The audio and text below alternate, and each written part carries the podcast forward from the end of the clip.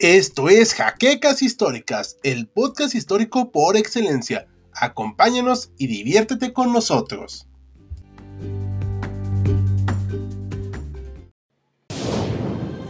Bienvenidos a HC Historia Contemporánea, la página histórica por excelencia.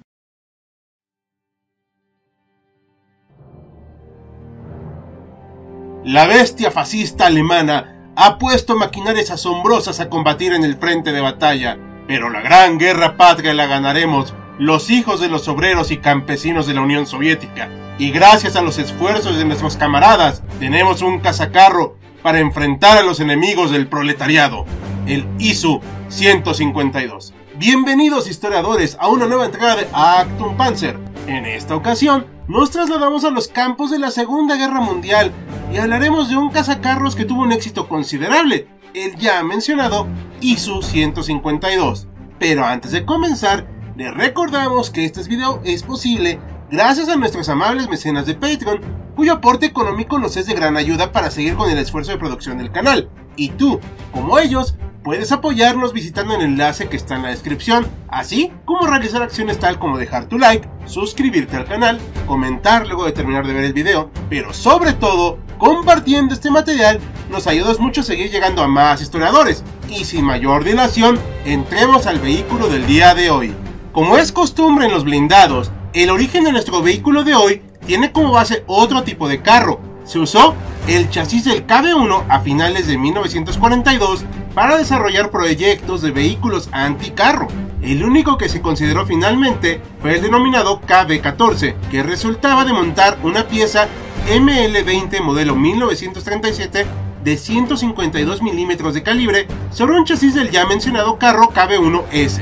Como podemos observar, el poder de fuego de este nuevo carro era muy llamativo, mostrándonos la intensidad de la guerra que se estaba luchando. El 24 de enero de 1943 se presentó el primer prototipo y en febrero del mismo año se aprobó su fabricación bajo el nombre de SU-152, con el nombre clave de Proyecto 236. Para mayor comprensión, les podemos decir que SU es el acrónimo de Samokotnaya Ustanovka, que se traduce como cañón mecanizado. A raíz del éxito de las pruebas, los primeros ejemplares fueron entregados a las unidades en mayo de 1943 y llegaron a tiempo para recibir su bautismo de fuego durante la batalla de Kursk, donde el vehículo fue apodado como Svierboy, cazador de animales o cazador de bestias, por su capacidad de hacer frente a los carros Tiger y Panther alemanes.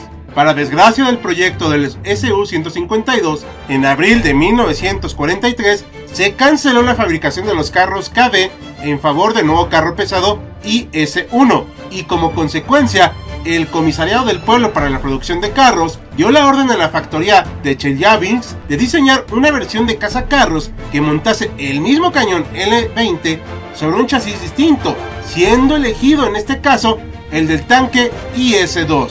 Como muchos de ustedes saben, los IS son nombrados así en honor a José Stalin o Joseph Stalin, la nueva pieza autopropulsada recibió la denominación Object 249 o ISU 249. A finales de año se produjeron 35 ejemplares del nuevo vehículo. Al mismo tiempo de este proceso, se desarrolló sobre el mismo chasis el denominado ISU 122, armado con un cañón A19 de 122 milímetros de calibre, una peculiaridad debido a la escasez de cañones de 152 milímetros que se resolvió con la existencia de piezas de 122 milímetros. El vehículo era el resultado de eliminar la torre del carro y sustituirla por una casamata rectangular cuyas paredes laterales eran prolongación de las de la barcaza. El armamento principal era un cañón obús ML-20 de 152.4 milímetros, aunque se le denominaban como piezas de artillería, se utilizaban siempre como fuego directo tanto contra los tanques rivales como posiciones fortificadas, aunque los ISU 152 eran requeridos para ambas cosas. Debido a su limitado ángulo, no eran usados en combates a corta distancia, ya que quedaban muy expuestos ante los carros rivales por los costados. Las medidas del vehículo eran 47 toneladas de peso, 9.18 metros de largo, 3.07 de ancho y 2.38 de ancho. Podía tener 4 o 5 tripulantes, que eran el conductor, comandante, artillero, cargador y operador de recámara del cañón.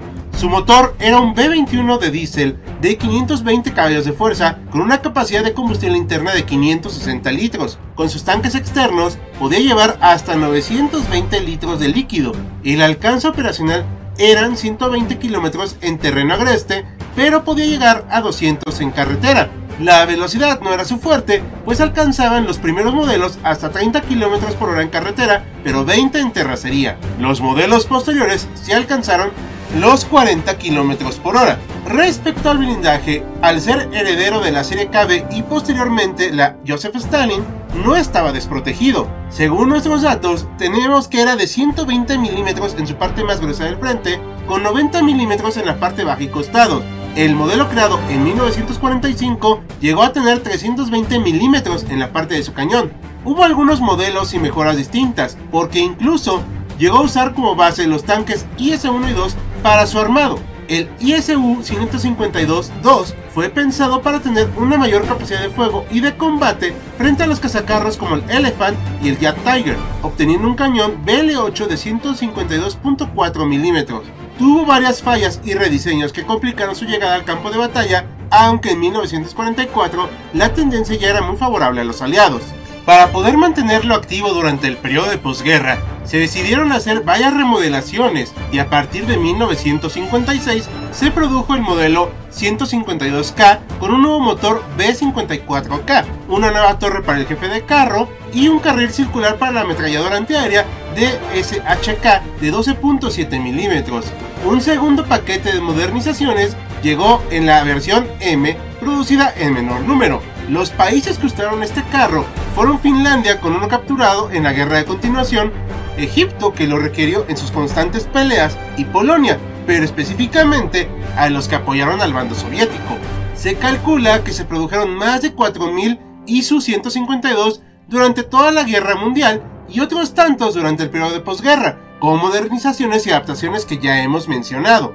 Como es evidente, el grueso de su actividad fue en la Segunda Guerra Mundial. Combatió durante la batalla de Kursk, donde mostró que era un arma de fuerza considerable frente a la maquinaria teutona. Gracias a su buen desempeño, heredó el sobrenombre de su antecesor, el Matabestias. Destruyó con éxitos tanques Panther, Tiger, Tiger 2, Elephant y Jet Tiger. Un impacto directo de su potente cañón sobre un Tiger podría volar su torreta por completo, y lo hizo. Aunque no necesariamente penetraba todos los blindajes, podía noquear a la tripulación enemiga, dejando totalmente incapacitados los tanques rivales. Su desempeño como artillería autopropulsada también fue interesante y requerido, pero debido a lo complejo de cambiar de vista para disparar, esta característica solo se usó cuando no había armas cerca para realizar esta función.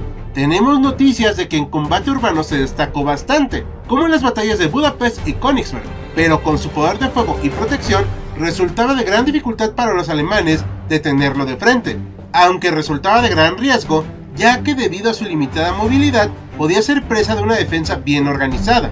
Sabemos que los finlandeses lo enfrentaron en la guerra de continuación, llegando a capturar una unidad de manos de los soviéticos. Se tienen noticias de que le abandonaron al quedar fuera de combate frente a tanques T-34. También Corea del Norte lo utilizó durante la guerra de Corea y se asume que aún tiene algunos en activo. Checoslovaquia recibió algunas unidades para conformar su división mecanizada, pero no vieron acción en combate, contrario al Ejército Popular de Polonia, que combatió con sus ISU-152 para recuperar parte de su país e invadir Alemania, llegando a participar en la Batalla de Berlín. Egipto usó extensivamente sus ISU-152 durante sus peleas con Israel, pero en la guerra de Yom Kippur resultaron totalmente inefectivos y obsoletos frente a los israelíes, siendo capturados varios de ellos por sus enemigos.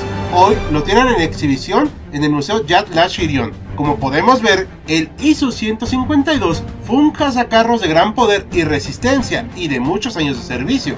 Aunque no fue el mejor ni tan icónico como el Stug alemán, sí resultó ser una verdadera pesadilla para los alemanes que, cuando lo veían e identificaban, sabían que el Matabestia los haría pasar un mal momento. Y esto es todo por esta nueva entrega de Actum Panzer. Esperamos les haya agradado. Por último, queremos agradecer a nuestros mecenas de Patreon como José Antonio Martínez Chaparro, Félix Calero y Jan Jaimes, así como el resto de colaboradores cuyos nombres siempre aparecen en los créditos. Recuerda que otro modo de apoyarnos es realizando las acciones que ustedes ya conocen, además de visitar nuestro canal enfocado en la historia cultural llamado Los Saberes Humanos. Les estaremos muy agradecidos. Sin nada más que añadir, yo soy Hal despidiéndose. Ya nos veremos a bordo del próximo vehículo.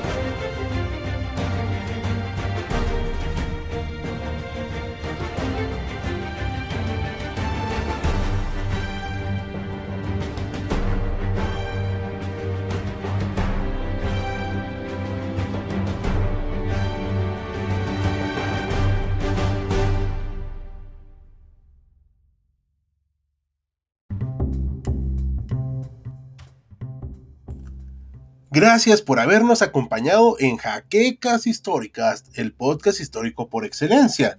Hasta la próxima.